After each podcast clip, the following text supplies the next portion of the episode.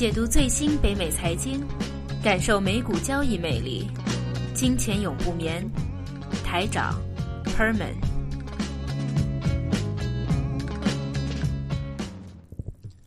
九月十九号第二节的金钱永不眠，Herman 今天啊、应该说是期待已久的啊、嗯阿里巴巴终于上市。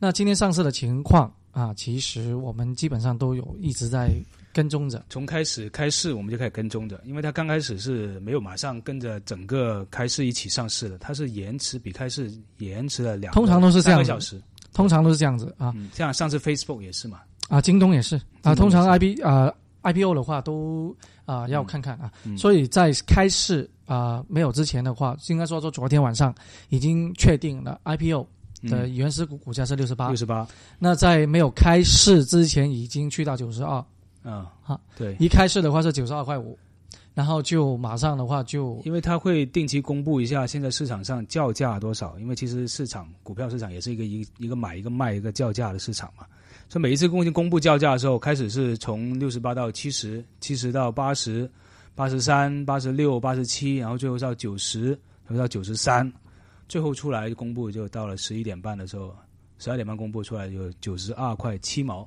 出来，那一出来一瞬间也是往上弹啊，非常非常收市的话就收在啊九十三，对。那九十三块一毛九，那这一个价格的话，其实从价值投资就肯定是 overpriced 的，对，没错啊，，肯定是的、嗯啊。当然了，这个都说了，每个人都有自己心目中的价格，嗯，可能我们觉得是有点过高，但也有可能有很多人觉得是便宜。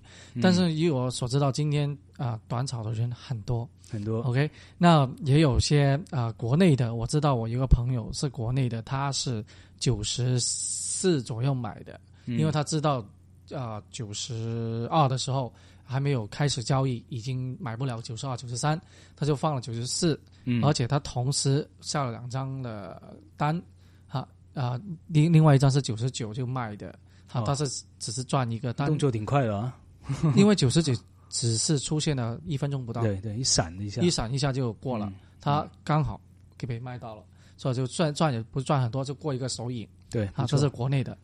那这样子的话，呃，我们重新再说说这一个呃马云整个 IPO 的一个事件，他是中国首富了，现在正今天一上市成为中国首首富但是他也帮孙正义也成为日本首富日本首。富，孙正义投了多少钱？六千万，对，当时投六千六千万美金。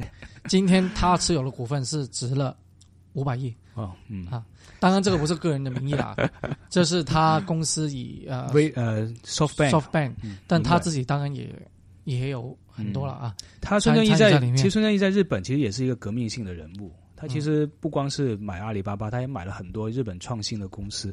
日本创新公司其实是在全世界是排在很前的。其实我们今天看，我刚才还看了一个报道，我们现在很多技术科技，从苹果的科技啊，从那个比如说最近那个要配那个苹果当手机那个，还有后来的那个 iPad 啊，还有后其实包括我们的移动互联网这个科技，全部都是日本人发明的。只不过他们的创新在被拍死在沙滩上了，就没有爬上来。但孙正义在日本就有点充当这种创新科技投资的角色，比如他现在出了一个就是日本机器人的一个管家，你可以跟他沟通的一个机器人，有点恐怖，像鬼一样的一个机器人。所以现在他成为日本的首富也是理所当然的事情。对我们说一下啊，介绍一下今天啊、发生的一个事情，在纽交所啊，因为它上市不是在纳斯达克，很多人都以为是在纳斯达克，其实它不是。嗯，他纽交虽然它是高高科技，但是它在纽交所。就传统那个，因为呃，科技达克这个市场出来的时候，它原油都是希望帮助一些比较啊、小型一点的有创新的公司来上市。嗯，但是因为马云这么大的 IPO 是美国历史上最大的一个 IPO，所以说它啊就可以直接就也不需要考虑。对。啊。当然，纽交所的那个历史嗯。还有它的名气远远要比啊纳斯达克要好。对。那今天的话，在站在敲钟啊，因为我平常大家看新闻对。都有看敲钟，他没有去敲，对，他是请了他的一些，他有八个人去教。其实我嗯看了一下，其实还挺有趣的。对，挺有趣。那这个八个人是什么人呢？是有啊、有一个叫快递员，啊，也有作为消费者代表，啊，也有作为淘宝商库的一个店铺的代表，啊，但也有一个是美国人。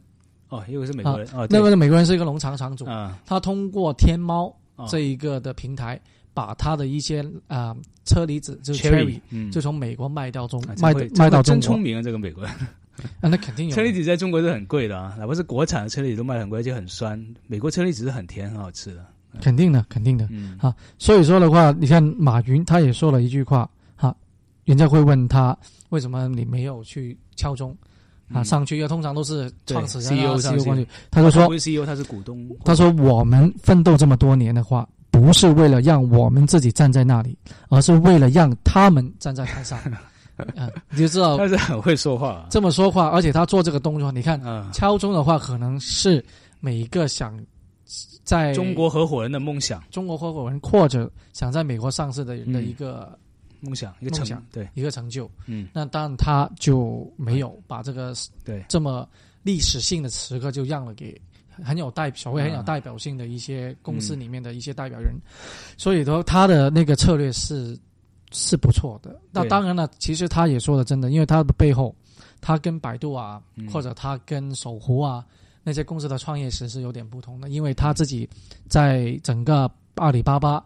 整个十几年前的成立过程当中，有很多的人支持他，嗯。也有很多的政府东西都有在牵扯在里面，嗯，所以说他为什么啊、做的非常算是这一方面有点嗯。低调，不错啊。，对对对。当然当然他这么高调的去 roll show，哈哈哈，其实他，我觉得他，我看了 Road Show 的那个视频嘛，就很七分钟那个视频，他其实里面也是主要是采访了他一些就淘宝在中国一些店主，比如说就很偏僻地方到青海，呃，一些卖那些东西的人，或者呃，或者在四川一个小城市里面，一个残疾人是画家，这样这些店主他可以在网上画画，就做成一个，我觉得他卖的是一个中国梦，一个中国崛起的一个梦想，不光是一个企业的崛起，还有主要是。还有美国梦的结合嘛。对，而且主要是、呃中国梦就平民老百姓因为这个东西达到一个梦的一个崛起。当然，那个说美国梦的崛起，现在马云在美国财商界、进政商界已经是风云人物了啊，那十几年前他不是到美国要融资吗？没有人给他，别人给他钱，对，啊，两百万美金都没人。给他钱那。现在他说我拿到了两百亿，对，他说 I want I I'm come to bring take more money，他这样在这个 roadshow 上这样说啊。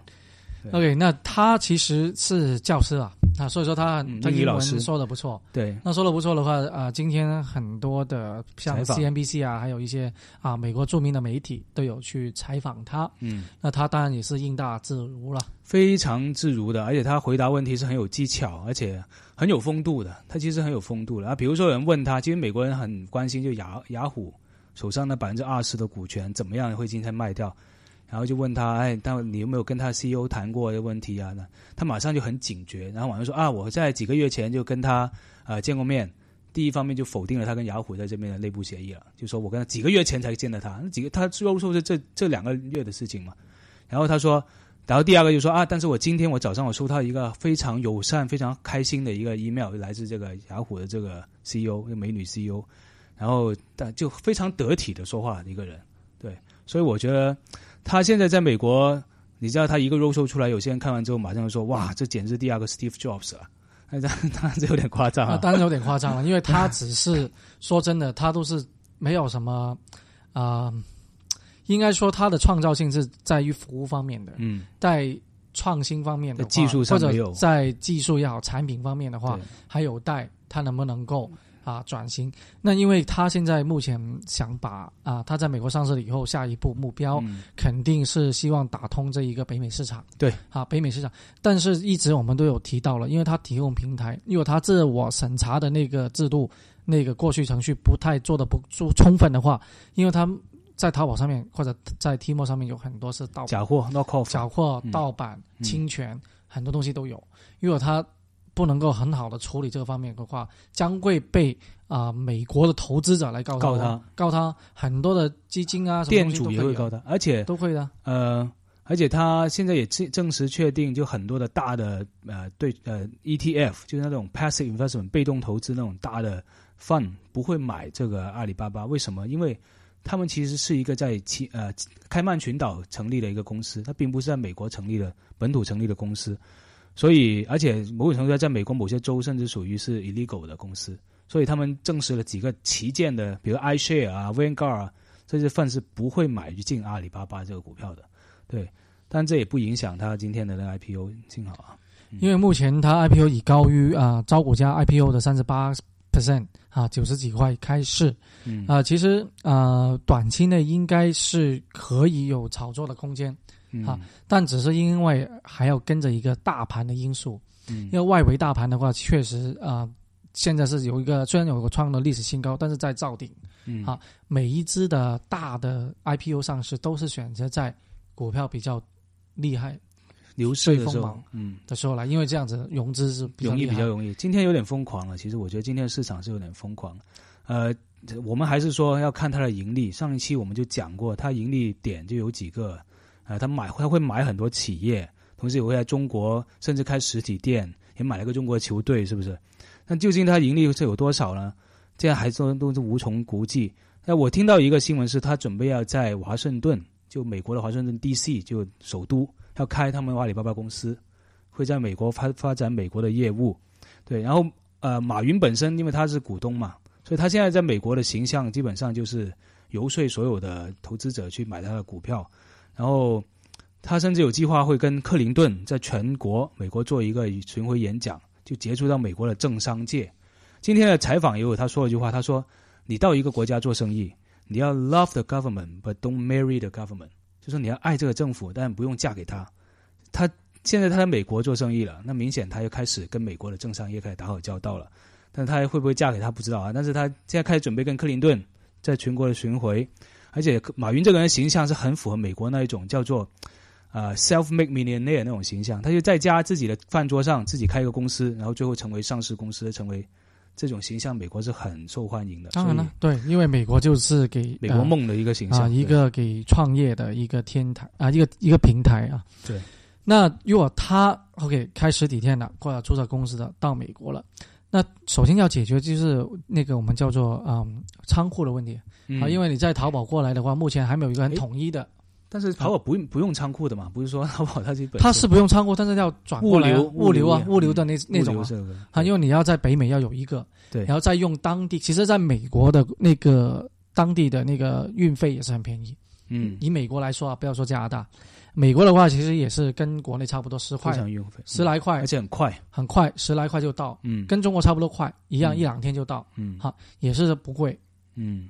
但是呢，当然这是美元计价，你不能够说啊，我要乘以六，乘以七，那当然不能嗯这样说。但如果你在美国的话，还是以十块左右，你在国内也是十块，嗯。十块人民币就可以到。所以说，他一旦把那个货来到美国或者来到北美，那这样子你的成本就很低了。嗯啊，运费的话，你就要加十块钱就。那当然了，要看你买什么东西呢？嗯。因为你买一个手机的套膜，本来人民币才两三块美金、三四块美金，你付了十块钱的运费。啊，那这样子你要自己考虑了，哈，对，对吧？那这样子的啊、所以说，但是包邮啊，那些要包邮，啊，对的，谢谢亲，包以后多合作亲。嗯呃，但是美国的话啊、美国民众能不能够受益啊、其实是我觉得是很大的空间。